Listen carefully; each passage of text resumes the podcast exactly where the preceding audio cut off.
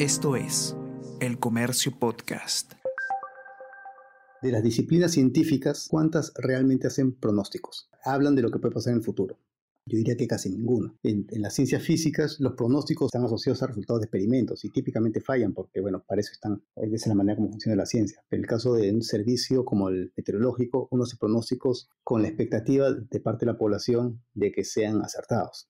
Y eso es, eso algo excelente en realidad, o sea, el posicionamiento de un servicio meteorológico es tal que la gente tiene la expectativa de que, nos, de que le podamos dar el futuro, decir el futuro, sin tener la bola de cristal. Ahora, quizás a veces esa expectativa es más, más, va más allá de lo, de lo realista, y se espera pues que le digamos exactamente qué es lo que va a pasar de acá algunos días y eso no típicamente no se, puede lograr. Entonces, pues yo un poco le, le, doy la vuelta a la percepción, más bien la expectativa es muy alta y el desafío para nosotros es llegar a cumplir con esa expectativa pero hay temas donde sí podemos mejorar. Y entonces ahí el, lo que estamos, por ejemplo, trabajando, eh, estamos terminando de escribir un artículo científico sobre un nuevo método para pronóstico de las, de las, temperaturas en Lima. Si bien este, como problema científico quizás no es tan interesante, pero es, digamos, donde, donde el CENAMI tiene quizás la principal limitación, sobre todo desde la percepción de la, de la población. Y la verdad es que los pronósticos para Lima no son tan buenos como para otras partes del Perú. O sea, en muchos casos son malos. ¿Por qué? Porque la, el clima de Lima, o digamos la variabilidad del tiempo en Lima, es relativamente débil. El caso del clima de Lima, estamos hablando de casi de microclimas. Puede que la costa esté despejada y justo sobre Lima hay una nube. Y se queda la nube ahí. Y entonces el pronóstico para Lima es diferente al resto del país y es de la, costa y por lo tanto de la perspectiva de la población, el pronóstico estuvo errado, si que el pronóstico fue decir despejado. Es físico por la Pontificia Universidad Católica del Perú. Tiene un doctorado en Ciencias Atmosféricas por la Universidad de Washington. Ha sido investigador del Instituto Geofísico del Perú e investigador postdoctoral en la Universidad de Washington y en la Universidad de Princeton. Está especializado en investigaciones sobre el clima. Hoy es presidente ejecutivo del Servicio Nacional de Meteorología e Hidrología, CENAMI. Su nombre es Ken Takahashi Guevara y este es el episodio 22 de Mentes Peruanas. El Comercio Podcast presenta Mentes Peruanas.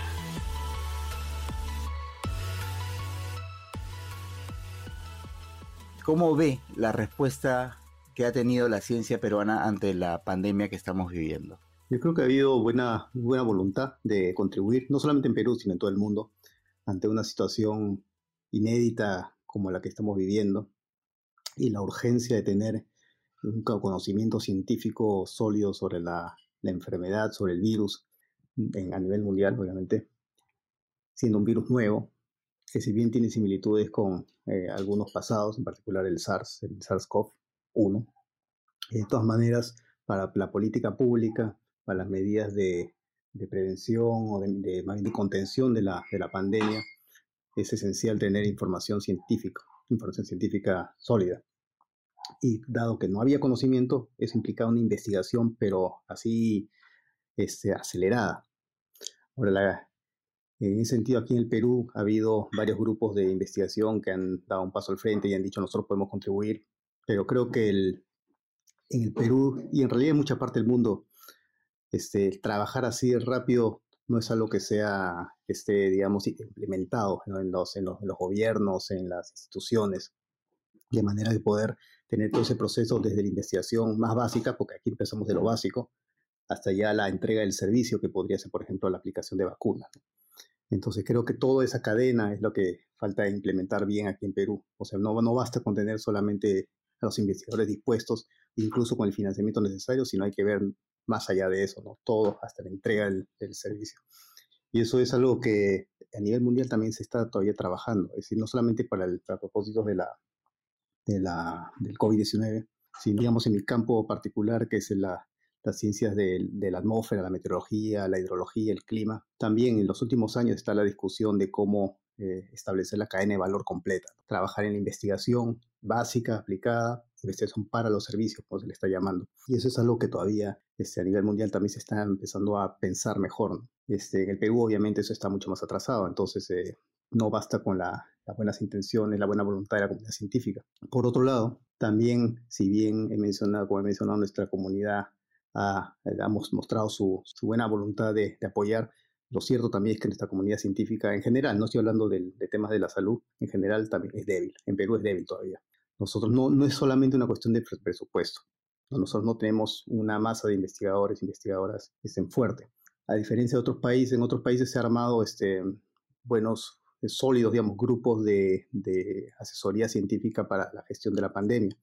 Aquí en Perú se tiene, digamos, grupos de, investigadores, pero es un grupo bastante limitado. No son, no son este, universidades que aportan todos sus, este, sus su capacidad de investigadores con conocimientos diversos sobre varios aspectos de la pandemia, sino son individuos ¿no? este, muy puntuales que están contribuyendo. Entonces ahí lo que nos, nos, falta acá en Perú, en primer lugar, es una masa crítica de científicos, científicas que podamos este, tener ese rol de enlace entre el gobierno, por ejemplo, en el caso de la pandemia, con la comunidad científica.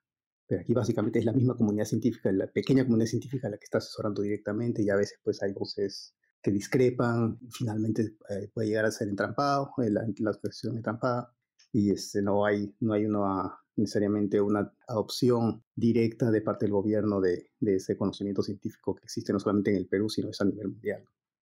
Entonces creo que ahí también establecer esos canales de comunicación entre la comunidad científica y, y el, y el, gobierno, en este caso de la pandemia, es algo crítico. ¿no? Tenemos en Perú también la Academia Nacional de Ciencias, que debería tener ese rol como tenía en otros países, pero la verdad, bueno, mi percepción por lo menos es que no, no ha tenido esa, ese rol. Entonces nos estamos empezando a dar cuenta que hay que, estos temas de la ciencia no funcionan independientes, sino que todo tiene que ver con todo. Entonces está quedando cada vez más evidente de que enfermedades o, situaciones de este tipo, por ejemplo, tienen que ver con, eh, con cuestiones del cambio climático. De repente alguien no vería el, el, el, enlace que hay con, con, con, esa otra situación de emergencia que, que, tenemos en el planeta, ¿verdad? Claro, bueno, en ese sentido, puedo comentar un poco lo que, lo que hemos estado viendo, digamos, desde mi perspectiva, ¿no? Porque todos los científicos, toda la comunidad científica en general ha intentado ver cómo puede contribuir para la lucha contra la pandemia. Y en el caso de la ciencia del clima, de digamos, ya, ya pensando desde mi perspectiva del CENAMI, la pregunta era si es que como en otras infecciones respiratorias eh, virales, hay un efecto climático sobre la transmisión del virus o sobre la, digamos, la gravedad de la, de la enfermedad. Y esa es una pregunta en realidad que yo tenía hace años, no, no obviamente no sobre el COVID, sino sobre, las, sobre la gripe, digamos, en general, el resfriado. La palabra resfriado uno la asocia al frío. Entonces yo cuando en varias ocasiones he preguntado a especialistas de, de, la salud, me han dicho, no, el tema del frío es un tema indirecto a través de, o sea que es, cuando hay frío la gente se mantiene más dentro de sus casas y por lo tanto hay más probabilidad de contagio, lo cual probablemente bastante cierto en general pero que no hay un impacto directo del frío sobre el, el virus, la transmisión del virus, sobre la susceptibilidad, en fin. Entonces, eh, este, este, año también, eh, cuando empezó la pandemia, estábamos saliendo del verano y camino hacia el invierno. Entonces teníamos una preocupación de qué pasaría si es que esta pandemia, o más bien este, en el Perú la epidemia, se amplifica debido al efecto del invierno, ¿no? las bajas temperaturas. ¿no? también que en Perú tenemos el plan multi, multisectorial, multianual de las y friaje, que justamente tiene esa lógica, ¿no? De intentar luchar contra este, los impactos en la salud a través de las, de enfermedades respiratorias. Entonces, ¿qué pasaría si es que el COVID o el SARS-CoV-2 tiene también esa sensibilidad a las variables climáticas? Pero esa es una pregunta que no podemos responder así nomás, porque nuevamente es una enfermedad nueva, no se conoce casi nada. Entonces lo que hicimos fue, a través de la Organización Meteorológica Mundial, que es este, el, organismo de las Naciones Unidas, que es el, rector en todo lo que tiene que ver, obviamente, con meteorología, hidrología y temas este, ambientales similares, ver si con la OMM podríamos tener una evaluación a nivel mundial del estado del conocimiento sobre eh, la posible influencia de las variables eh, meteorológicas eh, ambientales sobre el SARS-CoV-2 o COVID-19. Obviamente, a nivel mundial también toda la, toda la, investigación que se estaba realizando era todavía muy preliminar porque realmente tenemos pocos meses con, tenemos todavía pocos meses con la enfermedad, pero ya estaban saliendo miles de estudios, o sea, miles de, incluso de publicaciones con revisión por pares. De todo eso, ¿qué cosa era rescatable? Esa es la, primera pregunta. Y si esa, podemos consolidar ese estado del conocimiento y eso ponerlo a disposición de las autoridades, de la población, para una mejor toma de decisión en cuanto a lo que podría ser esos efectos, digamos, climáticos de, este, sobre el SARS-CoV-2, COVID-19. Entonces, este, yo estoy participando justamente en el grupo de trabajo de la OMM, el grupo de expertos que están haciendo esa evaluación. Y ahora, justo, justo esta, esta semana estamos terminando el, el, bueno, el proyecto, el borrador del, del informe, eh, que va a salir a, consulta, bueno, a opinión de expertos, para antes de salir eh, ya ser aprobado y publicado. Entonces, esa es una forma como nosotros estamos explícitamente intentando contribuir más allá de que la comunidad científica, digamos, en tema de climatología o calidad ambiental puede estar haciendo también investigaciones, pero la verdad uno de los resultados, bueno, aquí voy a adelantar algunos resultados que hemos visto, este, no solamente en el marco de este reporte, sino también de, la, de un simposio que organizamos hace un, en agosto, fue, y lo que hemos encontrado es que hay gran, gran, no digamos diversidad, sino un gran número de, de estudios de, por, ya, para ser crudo, de baja calidad porque hay mucha buena voluntad, pero hay también muchos no especialistas que se meten, digamos, en un tema que no es el suyo, no, tienen, no conocen el, el dominio, como se diría, generan resultados porque son cuestionables desde el punto de inicio, desde la, desde la selección de los datos, desde, la, desde las metodologías, genera bastante ruido. En conclusión, todavía no hemos encontrado efectos este, significativos, no robustos, que podamos nosotros decir, esto creemos que que debe ser considerado. Sobre todo, bueno, ahora estamos pasando nosotros al verano y en el norte del invierno. Y en ambos casos hay situaciones que podemos este, considerar como eh, este, para minimizar, digamos, el, el riesgo de, de, mayor transmisión, ¿no? Desde su punto de vista, ¿de qué manera podríamos o se podría mejorar esa situación? Obviamente siempre mirando a que eh, la ciencia local mejore. Bueno, hay varios aspectos de, de digamos, para, para considerar el más obvio siempre va a ser el presupuestal. En primer lugar, eso es lo que todo, todo el mundo va a decir seguramente. Necesitamos más, más presupuesto para hacer investigación. Y creo que, bueno, es cierto, pero no es suficiente. Eh, como mencioné también, este, el tener una comunidad científica fuerte es para mí lo más, más importante. Y entonces ahí entramos en lo que mencionas, que cómo hacer crecer esa comunidad rápidamente, eficientemente, por decir, con los pocos recursos que tiene el gobierno o la, las entidades, las universidades, cómo maximizar ese incremento en la, en la comunidad científica, en la masa crítica. Y para mí lo más inmediato sería este, conseguir investigadores, como mencionas, extranjeros, o que están en el extranjero, no solamente extranjeros, pero no limitarlo a los peruanos en el extranjero tampoco. Abierto, un ejemplo de eso es lo que está haciendo Ecuador, ¿no? Con el, este programa Prometeo, o ya si lo vemos en mucho más, más grande escala, lo que hace China, ¿no? China por varios años estuvo subvencionando a sus, a sus, científicos para que se vayan a estudiar al extranjero y ahora los últimos años están trayéndolos a todos de vuelta. Y es un montón de, científicos ahí. Entonces es una forma este, eficiente en el sentido que no han invertido prácticamente en, en la capacidad requerida para formar a esos investigadores, han pagado sus, estudios, eso sí, pero lo que están re, este, recuperando pues es, es, enorme, ¿no? Y trayendo esa, esa, esa, esa masa crítica de vuelta al, al, país, en el país se puede dar el efecto multiplicador, es decir, esa, cada uno de esos científicos puede formar, digamos, a dos, tres. O sea, ahí podemos el paralelo un poco con la pandemia, un número de reproducción de dos o tres. Eso implica que la masa crítica va a crecer. ¿En qué temas debería ser el elector más cuidadoso al momento de escuchar propuestas eh, de los candidatos a la presidencia? ¿Qué cosa le debería exigir a los candidatos con respecto a propuestas para mejorar la ciencia peruana? A ver, esa es una pregunta tanto complicada porque el común del, de la, del ciudadano, el país, realmente no, no entiende bien ni siquiera qué cosa es la ciencia, ¿no? O qué hacen los científicos. Es un, en ese caso es más la comunidad científica quien tendría que estar detrás de eso, en el sentido de pensando específicamente fortalecer la ciencia, pero en general creo que cualquier propuesta que haga un candidato en cualquier tema es importante porque entendamos bien sobre qué base están planteando sus propuestas y qué medios de evaluación podríamos hacer, eh, usar, digamos, para evaluar si es que se están cumpliendo esas, esas propuestas. Porque es bien fácil y en la historia del Perú, pues siempre los candidatos en el momento de hacer este, campaña prometen muchas cosas, pero que al final, pues, o no, o no se cumplen, o más bien este, eran tan tenues, digamos, tan vagas, digamos, las propuestas, que al final, pues, no, no hay forma de saber qué cosa es lo que están haciendo, ¿no? Entonces, básicamente, lo que estoy planteando es propuestas de plan de gobierno bien, bien concretas, ¿no? específicas, con medidas tangibles. En el caso de ciencia y tecnología, lo mismo. O sea, tendría que no solamente decirse, pues, vamos a apoyar la ciencia, sino, bueno, esto es lo que queremos hacer.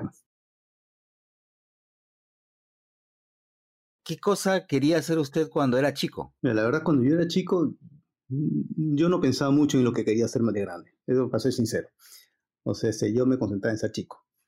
Pero ya cuando llegó el momento en, en decidir qué iba a hacer después del colegio, yo lo único que sabía era que a mí me interesaba más entender cómo funcionan las cosas.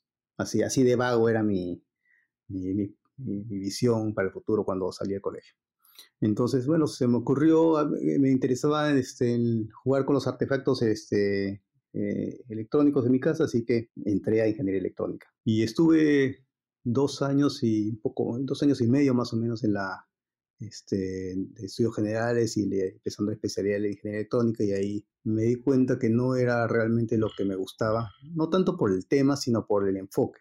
Un poco diferenciando lo que es en el extremo, el ingeniero versus el científico el, ingeniero busca solucionar problemas aplicando conocimientos existentes, así en el extremo, digo. Y en el otro extremo, el científico busca generar esos conocimientos donde no existen. Entonces, a mí más, más yo más tendía para lo, lo segundo, ¿no?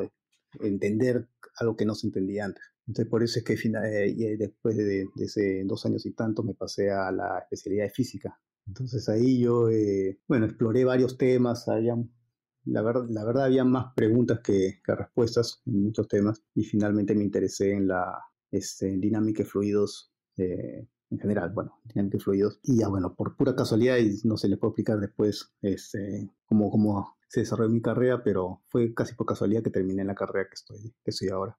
¿Qué tal estudiante era usted en el colegio? Eh, bueno, en el sentido que tenía buenas notas en muchos de los cursos algunos no tantos, este, digamos, historia, geografía, no, no me iba tan bien como en ciencias, pero tampoco no es que yo haya sido eh, muy particularmente forzado, ¿no? Por lo menos es, mi percepción. Me iba bien, pero es más, este, estaba entre los primeros en muchas de mis clases, pero no, no es que sea alguien que se dedica exclusivamente pues, a estudiar así permanentemente, ¿no? ¿Hubo algo que le indicó tengo que ir por esta carrera, tengo que ir para acá, algo, eh, o de repente alguien le llevó algo, conversó con alguien que le hizo darse cuenta que de repente el camino era por otra carrera? Uh, bueno, creo que el, punto de quiebre para mí en la carrera electrónica fue creo que una clase de circuitos eléctricos, me parece que era. Entonces yo hice una pregunta en clase al profesor, ¿qué pasa si es que, pues si la batería la conectamos al revés? ¿no? Este, en el circuito, diagrama circuito que está haciendo. Y la respuesta fue, bueno, eso no se hace así. Así no es. Punto. Murió la cosa. Entonces ahí, bueno, ya me di cuenta pues que el, por lo menos eh, quizás es, no, no es generalizable de, digamos, de ese profesor a toda la carrera electrónica, pero sí me hizo pensar que el enfoque era distinto al que yo estaba buscando, ¿no? Luego también la verdad es que este, yo en, la, en la universidad eh, este, busqué asesoría pues, de vocación profesional y cuando me dieron los resultados básicamente me dijeron, pues es lo, lo que quieras. Entonces yo estaba, la verdad, estaba en ese momento entre física y antropología, para que veas la, la, la, incertidumbre en la que estaba. ¿Qué tan diverso era? Sí, pues, y la verdad me fue muy bien el curso de antropología también, porque llevé también ese, ese, curso, pero finalmente, bueno, tendí más a la ciencia física, porque, y me sigue gustando, digamos, las ciencias sociales en, como aficionado, digamos, este, pensar en algunos temas, obviamente, este, no soy para nada pues experto en nada de esos temas, pero, pero también me parece muy interesante, solamente que en ciencias físicas uno puede llegar a resultados, a, digamos, a conclusiones más este, robustas, más, generales, lo que llamaríamos las leyes de la, física, por ejemplo. En la práctica, este, muy pocas de esas leyes realmente se pueden establecer con alto nivel de certidumbre, pero de todas maneras hay siquiera la potencialidad de lograrlo. Entonces creo que un poco por ahí tendió mi decisión. Como es lógico, cualquier cambio de carrera, cuando ya se ha iniciado, suele ser un poco traumático en la casa. ¿no? A veces los papás son los que, los que, los que sufren más el cambio de carrera porque de repente ya se habían hecho una idea o este hay, hay varios motivos por los que no una decisión como esa no es tan necesariamente tan bien recibida. En su caso, ¿cómo fue? Eh, bueno, yo tuve la suerte en realidad de que mis, mis padres fueron bastante, este, me apoyaron bastante en eso. Claro, yo no sé qué cosa conversaron entre ellos, eso sí, porque un día me aparecí en la casa y dije, bueno, me he cambiado de electrónica a física, así, de golpe. No, no es que les consulté nada, simplemente lo hice. Ahora, mi padre, mi papá, este, él él siempre ha sido aficionado a la ciencia ficción, a la tecnología, entonces creo que por, eh, por ese lado él no, no tenía, digamos, prejuicio en contra de la, de la ciencia. Digo prejuicio porque cuando, he cuando en, su momento comenté a otras personas que, que me estaba estudiando física, me decían, pero uy, te vas a morir de hambre, ¿no? ¿Eso para qué sirve? ¿no? Ese es el tipo de preguntas que, o de comentarios que recibía, ¿no? Pero bueno, yo la verdad este, tenía, además tenía la, la buena suerte, digamos, la, el privilegio de tener este, una buena situación que me permitía a mí sostenerme mientras estudiaba una carrera que en, principio sí tenía alta incertidumbre, porque realmente las la perspectivas para un físico en el Perú en la, el, mundo actual eh, son tanto limitadas, ¿no? Este, afortunadamente tuve la oportunidad entonces luego de conseguir un trabajo bastante rápido y bueno, luego ya este, seguí avanzando en la carrera y no puedo decir que mi, mi, mi, caso es representativo, pero digamos me, está yendo bastante bien como científico, pero sí es importante creo que, que como país eh, demos más, mayores facilidades para, para que este tipo de carreras prosperen. ¿Con qué actividades usted se distrae de la presión del trabajo? Que me distraigo. Bueno, veo televisión como todos, no mucho, la verdad. Veo este, leo, la verdad, tengo, típicamente tengo una pila de cuatro libros en mi, en mi mesa de noche y los leo en paralelo, o más bien no los leo en paralelo porque siempre me distraigo con algo nuevo. Me es un poco difícil este, entretener interés en algún tema, pero eh, esa es una de, los, de las actividades que me distraen. También me gusta, toco guitarra, tengo también, aprendí a tocar charango hace unos años, así me distraigo también un poco con eso. ¿Qué más? En realidad yo soy una persona bastante tranquila, paso, no le he pasado mal en la cuarentena eh, obligada porque yo estoy acostumbrado a quedarme en casa, así que este, eso ha sido, digamos, para, para mí una, una ventaja, ¿no? Durante su formación, ya habiendo pasado al, área de, física, ¿hubo algún momento en el que haya sentido que el cambio no haya sido el adecuado? De repente, algún curso, alguna situación que haya puesto en duda esa decisión que le hizo cambiar de carrera? No, no, realmente que cuestionar esa decisión no.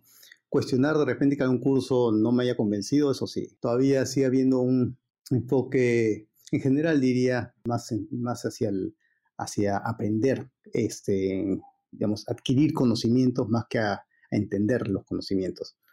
Entonces, ese creo que es un aspecto que sí necesitamos mejorar porque, por poner un ejemplo de, de este, bueno, más adelante, ¿no? Cuando yo estoy ahí, estaba de asesor de tesis de, de bueno, una persona que está haciendo, en, bueno, no voy a decir ni carrera ni nada, simplemente para mí la tesis tenía serias limitaciones en cuanto a al punto de partida, es decir, de, dónde salía la metodología, pero esa tesis fue aprobada finalmente, no por mí, sino por el comité, como, como muy buena, porque había aplicado la metodología en forma correcta. Pero era una tesis enfocada solamente en la metodología, pero no en si la metodología era aplicable para el problema. Entonces creo que ahí es, es importante no solamente pues que la, básicamente memoricemos este, herramientas, eh, fórmulas, sino que entendamos qué cosa está, qué significa, ¿no? Porque al final eh, la ciencia se basa mucho en, ideas, en conceptos. Es una, este, en modelos, bueno, modelos conceptuales. Y la matemática lo que hace es eh, formaliza esas, esos modelos, te los, te los cuantifica pero si solamente estás memorizando la matemática y crees que la matemática lo es todo, tampoco puedes avanzar mucho. Entonces creo que eso es algo que quizás este, en alguno de los cursos en particular, no solamente, digamos, este, no, no iría específicamente en la carrera de en la especialidad de física, sino también estudios generales.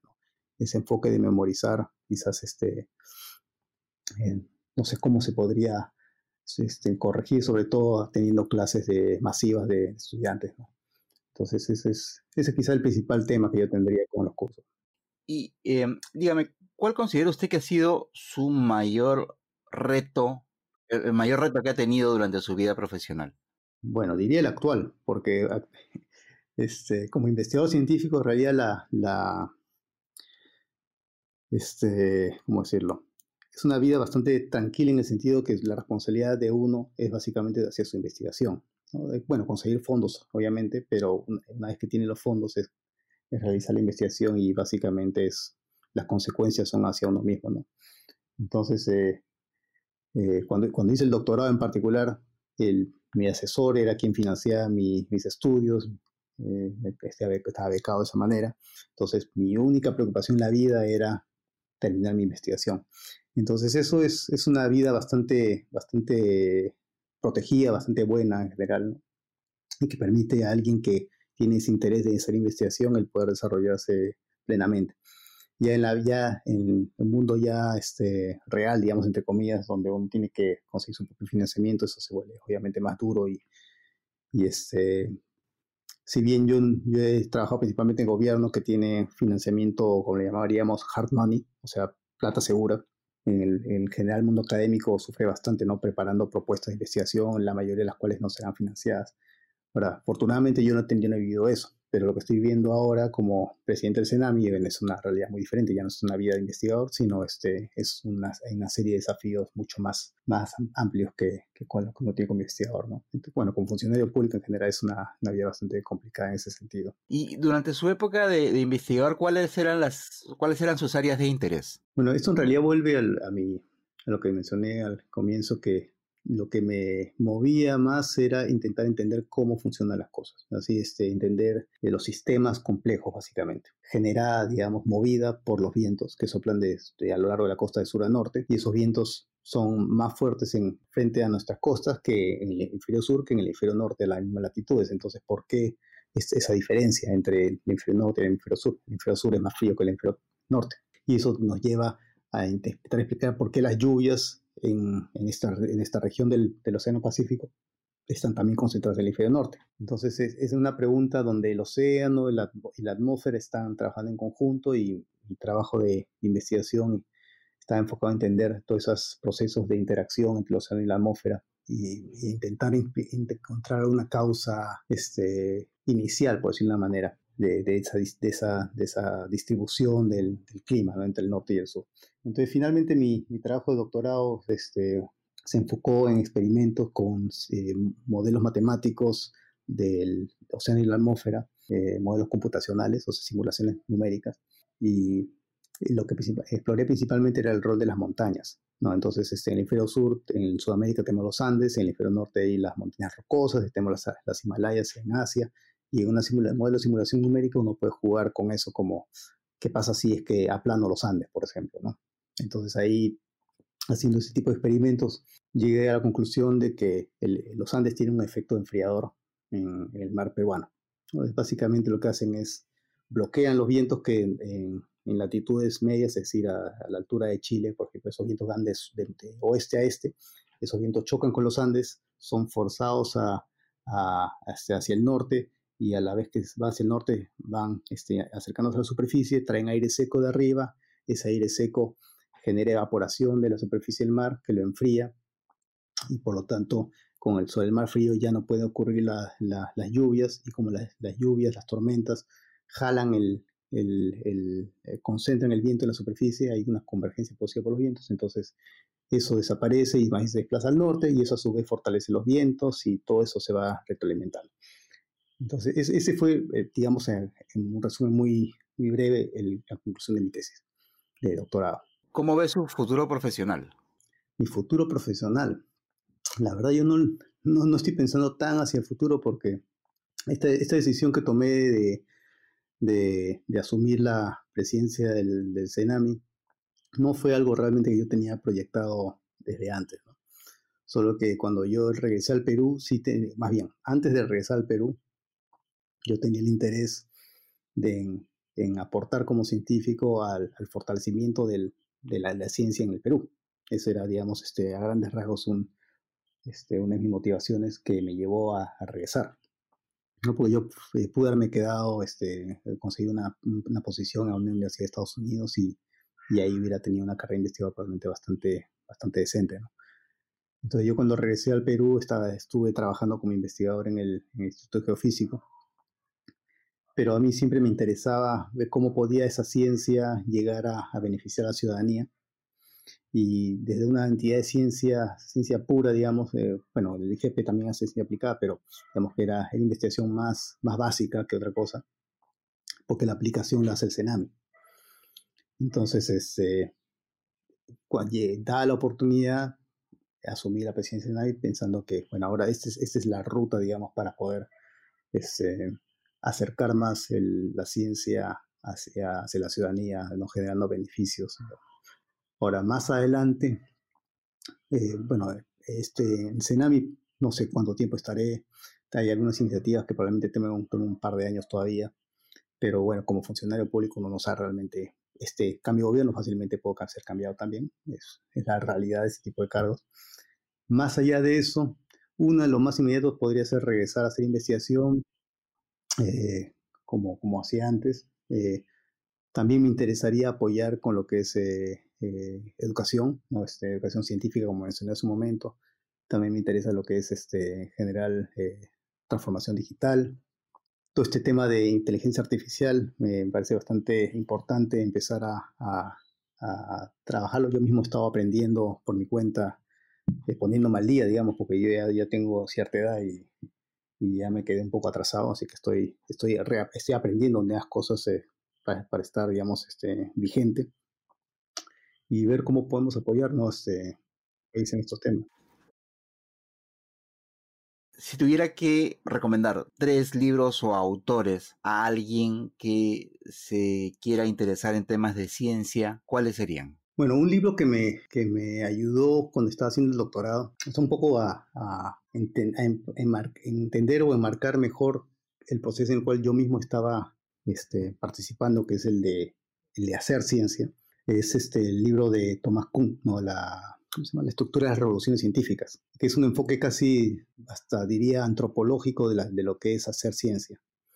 Entonces ahí partimos del hecho de que las personas no son, no somos máquinas, somos, somos animales, pero que tenemos una capacidad de raciocinio, pero que esa capacidad de raciocinio está fuertemente pues modulada por nuestros instintos, nuestros este, prejuicios, nuestro, nuestro lado animal, digamos. Entonces, ¿cómo la ciencia nos permite superar eso, estableciendo lo que le llaman los paradigmas, ¿no? que son este, marcos, digamos, marcos conceptuales en el cual nosotros este, percibimos el mundo? Y cómo a través de las llamadas revoluciones podemos cambiar ese, ese paradigma y, y, avanzar en nuevas direcciones. ¿no? A ver, otro libro, en ese sentido también, este, bueno, para empezar a mí me, me interesa, como mencioné, los temas también eh, de antropología, de, de ciencias sociales, entonces esa intersección con las ciencias me parece muy interesante. También en ese sentido, entonces, el libro de Daniel Kahneman, ¿cómo se llama? Pensando rápido y lento, me parece que se llama en español. Eh, Kahneman es un este, psicólogo que ganó el Nobel en Economía, ¿no? porque él avanzó mucho en, la, las teorías sobre, el comportamiento, sobre la toma de decisión. Entonces ahí también él profundiza en las, los errores sistemáticos que tiene el razonamiento humano. Errores sistemáticos, que dice que tenemos falla de fábrica, por decir, pero que son predecibles. Entonces uno sabiendo por dónde, por qué picojea, digamos, uno puede ya estar más al tanto de, de cuáles son los errores que uno estar cometiendo. Bueno, otro libro que me pareció bastante interesante, más reciente, es, eh, bueno, la trilogía ¿no? de Harari, Yuval Harari, eh, Sapiens, Homo Deus y no me acuerdo cómo se llama el tercer libro, que tiene que ver también con la naturaleza humana, digamos, este, yendo más allá de la parte puramente científica, sino va hacia también los, lo que son los principios de, o las, como le llaman las religiones, ¿no? que, que son los que nos marcan la, la pauta de qué es lo que debería ser y cómo esa, ese, esas, esos principios que no son, digamos, verdades, verdades absolutas ¿no? del, este, del, del, universo, pero que son básicamente decisiones que tiene la, la sociedad sobre cómo debería este, dirigirse, como eso tiene una fuerte relación con la ciencia, porque la ciencia no permite decir qué cosa es, qué es correcto. Lo correcto no lo da la ciencia, la ciencia es neutra los científicos no, no son neutros. La ciencia es neutra. ¿Cuáles son los grupos cantantes o ritmos musicales que más le gustan? En realidad yo tengo un gusto que depende más del momento, eh, del momento del día, de la semana o, del, o los años. Últimamente he estado escuchando música este, metal progresivo. Eh, en particular me gusta un grupo que es ucraniano que se llama Ginger. Eh, también eh, hay otro ya más antiguo que es Fates Warning. ¿No? Los vi a ver hace el año pasado, creo que vinieron acá a Lima. Hice por el lado, digamos, de, de, esa, de ese género. También me gusta música en español, por decir eh, eh, Joaquín Sabina, Héroe del Silencio. Bueno, música también, este, eh, ¿cómo llamaríamos? Folclórica, entre, comillas. Porque cuando estuve hace unos años mencioné que estaba aprendiendo a tocar el charango, también entré bastante a, a escuchar diversos tipos de música local, regionales a nivel nacional. Música yacuchana, puneña, este, cajamarca, etc. También de vez en cuando me puedo escuchar esa música, criolla, en fin, bueno. ¿Cuáles son las tres películas o las tres series de televisión que más le gustan? A ver, que, yo recuerdo así, que me hayan impactado en su momento. O sea, en su momento, por ejemplo, la película de Matrix me, me dejó pensando, ¿no? O sea, este, la idea de poder vivir en una simulación. No espero que nadie haya visto la que, que todos hayan visto la película ya, pero ese es este y sobre todo porque ahora creo que no estamos muy lejos de, de algo que obviamente no, no hace nivel, pero ya la, la, posibilidad de vivir en un mundo virtual, aunque sea parte del tiempo, ya no es tan jala los pelos. Entonces creo que esa es una película en sentido, cierta, eh, hasta cierto punto visionaria. También me gustó El silencio y los inocentes. Eh, últimamente este, estuve viendo una serie de Netflix que se llama eh, El Buen Lugar, es una comedia, The Good Place. Es una comedia pero que hay bastante discusión sobre filosofía y ética, que me pareció bastante curioso, bastante extraño para una serie cómica, pero que funciona y bastante interesante en ese sentido también. Así que eso quizás es la que recomendaría. ¿Cuáles son los tres países o ciudades que más recuerde o que más le gusten? O sea, si bien he viajado eh, bastante como científico, porque esa es una, bueno, ahora ya no sé cómo hacer en los próximos años, de ahora en adelante, pero hasta el año pasado, como investigador científico, uno viaja bastante, porque la comunidad científica a nivel mundial es pequeña, eh, sobre todo en temas especializados. ¿no? Entonces uno tiene que de todas maneras reunirse en conferencias o, hacer pasantías. Eh, muchas de esas, de esas visitas han sido muy cortas, o sea, por trabajo. ¿no? Entonces, este, donde, digamos, yo he podido tener una experiencia más tranquila, digamos, de, de, de disfrutar el lugar ha sido, bueno, cuando he hecho el doctorado en Seattle, que es una, bonita ciudad rodeada por, por este, naturaleza, los bosques en este, las montañas. Y sí, me, eh, no, he vuelto realmente más que una vez, pero sí me gustaría volver a visitar. También, eh, como tenía un, tengo un colaborador, pero ya no, no, somos tan activos últimamente de, de, Francia, entonces este, un par de veces he visitado por regular tiempo a la ciudad de Toulouse en, el sur de Francia. También es una ciudad pequeña, simpática. No, no me molestaría volver allá este, a pasar un tiempo, ¿no? Y con respecto a el Perú, ¿cuáles son las ciudades que más recuerda o que más le gusten? No voy a opinar muy específicamente porque no quiero que nadie, me, nadie se sienta dejado fuera. Pero, a ver, donde me gustaría visitar, no conozco muy bien, que casi nada, es la parte de la selva. O sea, este, he estado, digamos, en, en, Iquitos, he estado en, Tarapoto, pero por ejemplo me gustaría conocer Tambopata, eh, la reserva de Tambopata, es algo, o el Manu, ¿no? Esas son zonas que me gustaría conocer más. Este, sí he recorrido buenas partes del país, pero no diría que tengo un favorito en todo caso. ¿Cómo quisiera que lo recuerden? Ah, sí, ¿cómo quisiera que me recuerden? Bueno, en primer lugar, con aprecio. Pero la verdad no, no he estado pensando tanto en, eso, eh, en el desarrollo de mi carrera, ¿no? Sí, obviamente, como a todos, creo que nos gustaría que nuestros, nuestro, nuestra labor tenga un impacto, que, que después de, de, muertos, digamos, ya sí, se siga recordando a, este, en lo que hemos hecho. No tengo algo específico, así que quisiera, esto es lo que yo quiero que, que todo el mundo sepa que fui yo. solamente, bueno, que tuvo una contribución buena, digamos, este, positiva eh, para, el país, para la comunidad científica. Quizás, bueno, en una forma bien limitada, que mis artículos científicos sean citados más adelante. Así, esos artículos me gustaría que, que alguien los descubra, digamos, y les, dé el valor que creo que tienen. Pero más allá de eso, realmente no, no tengo mayores expectativas. Este fue el episodio 22 de Mentes Peruanas una serie de podcasts producidas por el Diario del Comercio para conocer un poco más a fondo a las figuras representativas de la escena científica nacional. Mi nombre es Bruno Ortiz, gracias por escucharnos. Esto fue El Comercio Podcast.